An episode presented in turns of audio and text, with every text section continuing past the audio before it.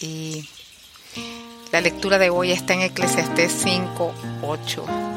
Y, la Biblia dice así, la Biblia de las Américas dice, si ves la opresión del pobre y la negación del derecho y de la justicia en la provincia, no te sorprendas del hecho, porque un oficial vigila sobre otro oficial y hay oficiales superiores sobre ellos. De nuevo, Eclesiastés 5, 8.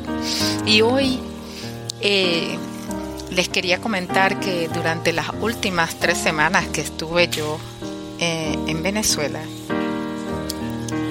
eh, una de las cosas más difíciles que me pareció y que experimenté en, en, este país que, que, ha estado, pues todo el mundo lo sabe, ha estado pasando grandes dificultades a nivel socioeconómico y gubernamental. Y una de esas cosas, yo tuve que viajar por emergencia, por una emergencia médica que tuvo, eh, que tuvo un familiar y eh, por eso no preparé el viaje. Pero me di cuenta de que mi pasaporte del país estaba eh, con muy poco tiempo para el vencimiento y además de eso no tenía ni siquiera la cédula de identidad, así que viajé con mi segunda nacionalidad y entré al país.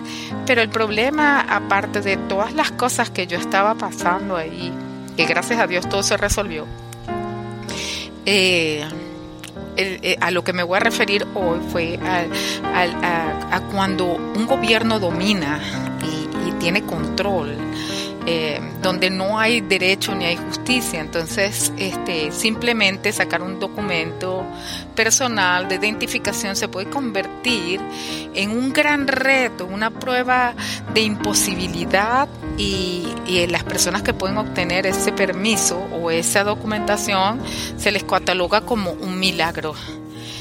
Eh, así que yo tenía que ir a buscar un permiso para salir con mi segunda nacionalidad pues la institución estaba cerrada y en el día siguiente tuve que ir tres veces diferentes y me decían diferentes cosas.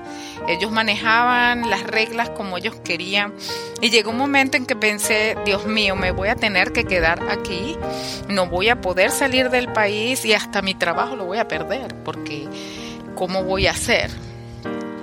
Así que en, la mañana eh, me ofrecieron de todo. Mira, tú puedes pagar para salir o mira, te llevamos de aquí para allá o yo conozco un amigo, etcétera, etcétera.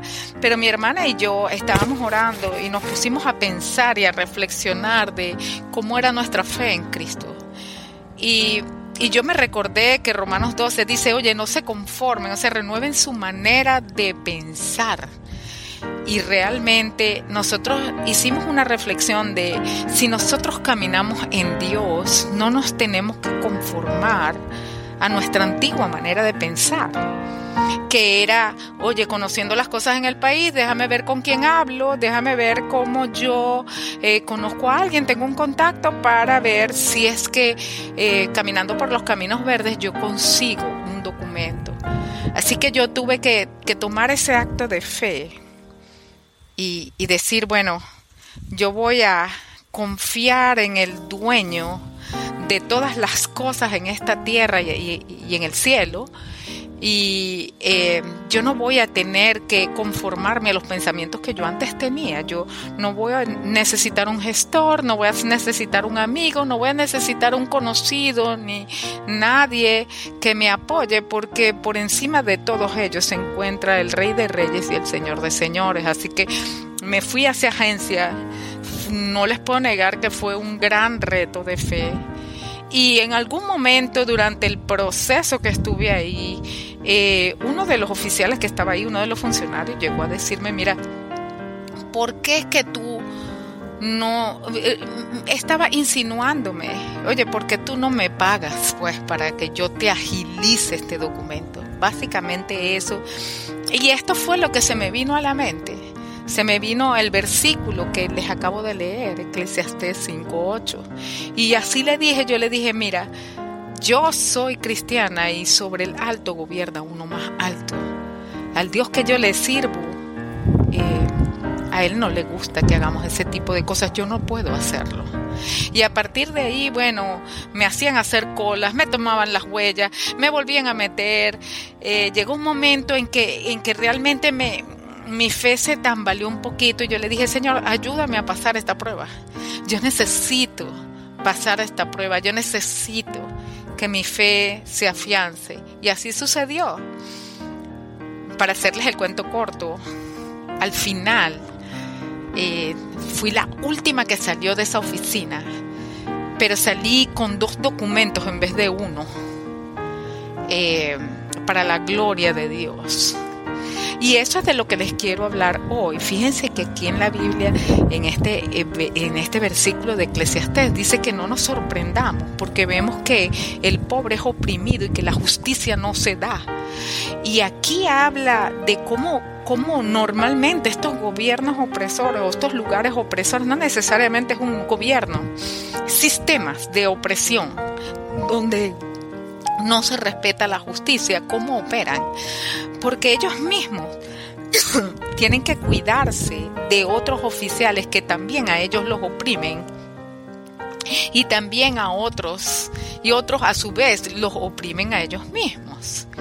Dice la palabra de Dios también, dice, bueno, cuando tú tratas bien al que se ve muy bien, se ve muy elegante, no es estos, no son estos los que te oprimen y les recargan con impuestos, la palabra de Dios dice. Entonces, eh, ese, eh, eh, ese versículo habla de que siempre uno está oprimiendo al otro y cada uno tiene su propia opresión. Que no nos sorprendamos de ver que la justicia del pobre no llega. Ahora, yo digo que Ciertamente en la escala de los seres humanos habrá siempre uno más alto que oprime al de abajo. Así que cada uno tendrá su parte. Sin embargo, la palabra de Dios dice que Jesús es el Rey de Reyes y el Señor de Señores. Y yo tomo este versículo de Eclesiastés de esta manera. No importa cuán altos sean los poderes, los señores, los oficiales de esta tierra, sobre ellos gobierna el Altísimo. Sobre ellos gobierna el Rey de Reyes, sobre ellos gobierna el Señor de Señores, y Él es el que tiene la última palabra. La palabra de Dios dice en uno de los mensajes a las siete iglesias que el Señor Jesús es el sí y el amén. Y a eso es a lo que me quiero referir yo hoy. No importa la oposición de que tengamos aquí de personajes que creen que tienen sobre ellos gobierna el Rey de Reyes y el Señor de Señores, y nuestro Señor es quien tiene la última palabra. Él es el alfa y la omega, el principio y el fin, el primero y el último. Y nada en esta tierra, por pequeño o por grande que sea, se mueve sin la autoridad suprema de nuestro Dios. Y hoy ese es mi mensaje. Es corto, pero realmente fue una gran victoria. Una gran victoria que me enseñó a mí, que quiero compartir con ustedes, de tenemos que confiar que ese Dios tiene en su mano las llaves, las llaves de la vida y de la muerte. El Señor nos va a sacar en victoria siempre y tenemos que creerle a Dios. Y a veces tenemos que hacer como yo tuve que hacer decirle a Dios, Señor, mira, yo quiero que me veas confiando en ti, soltando las posibilidades humanas, las conexiones humanas para que vengas tú y soluciones lo que ningún otro puede solucionar. Yo les invito hoy a creerle a Dios y cualquiera que sea el trámite, los retos que ustedes ven hacia adelante, que pareciera que alguien alguna persona, alguna autoridad pudiera tener retenida por alguna, por alguna razón, sea en la universidad, sea en el colegio, sea eh, en trámites personales, confiemos en que eso no es ningún milagro. El Señor domina sobre toda autoridad y si nosotros estamos reclamando lo justo, reclamando de acuerdo a la voluntad de Dios, ninguno puede retener lo que el Señor ya nos ha dado. Y si estos grandes oficiales hacen injusticia sobre el pobre, confiemos en esto, en que el Señor es Padre de toda justicia. Él nos hará justicia. Él escucha nuestro clamor muchísimo antes de que nosotros hayamos hecho ninguna petición. Y si ese eres tú, y necesitas confiar en Dios, yo te invito a que, a que pongas tu fe en Dios y no en los hombres. El Señor tiene todo bajo control. Y si tú no has tenido una experiencia personal con Jesús, yo te invito a que, eh, a que le creas hoy. Y puedes hacer esta oración conmigo o cualquiera que te salga del corazón, confesándole como Salvador y como Señor en tu vida. Puedes hacerla de esta manera. Señor Jesús, en este día yo reconozco que he andado en un camino perdido, que no he confiado, que he confiado más en los hombres, en mis circunstancias, en las cosas que me trajeron aquí. Reconozco que soy pecador, reconozco que me he equivocado mucho, pero sé que tú pagaste por mi equivocación y yo hoy quiero aceptar tu favor y tu misericordia. Te abro las puertas de mi corazón para que entres a morar en Él y te acepto y te reconozco como mi Salvador, como mi Señor y como el que gobierna sobre toda autoridad. Amén.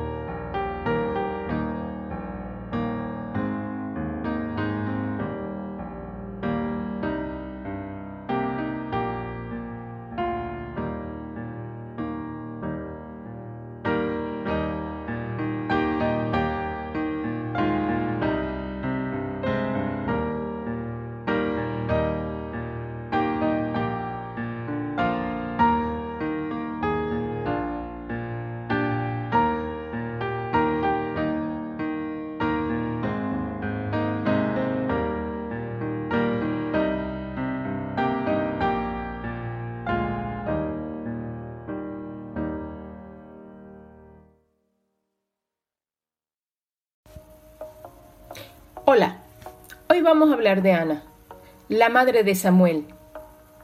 Y nos basaremos en el primer libro de Samuel. Ana era la segunda esposa del Caná. Ella era estéril, no podía tener hijos, mientras que la otra esposa sí tenía hijos. El esposo de Ana igual la amaba y le decía que si el amor de él no era suficiente, que por qué quería tener un hijo. Pero Ana igual le pedía a Dios un hijo. Ella estaba triste y quería tener un hijo. A lo largo de la historia de Primera de Samuel, vemos la devoción de Ana a Dios.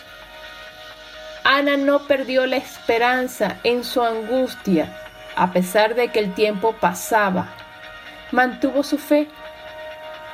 Es un ejemplo que no debemos perder la esperanza de las peticiones que realizamos a Dios.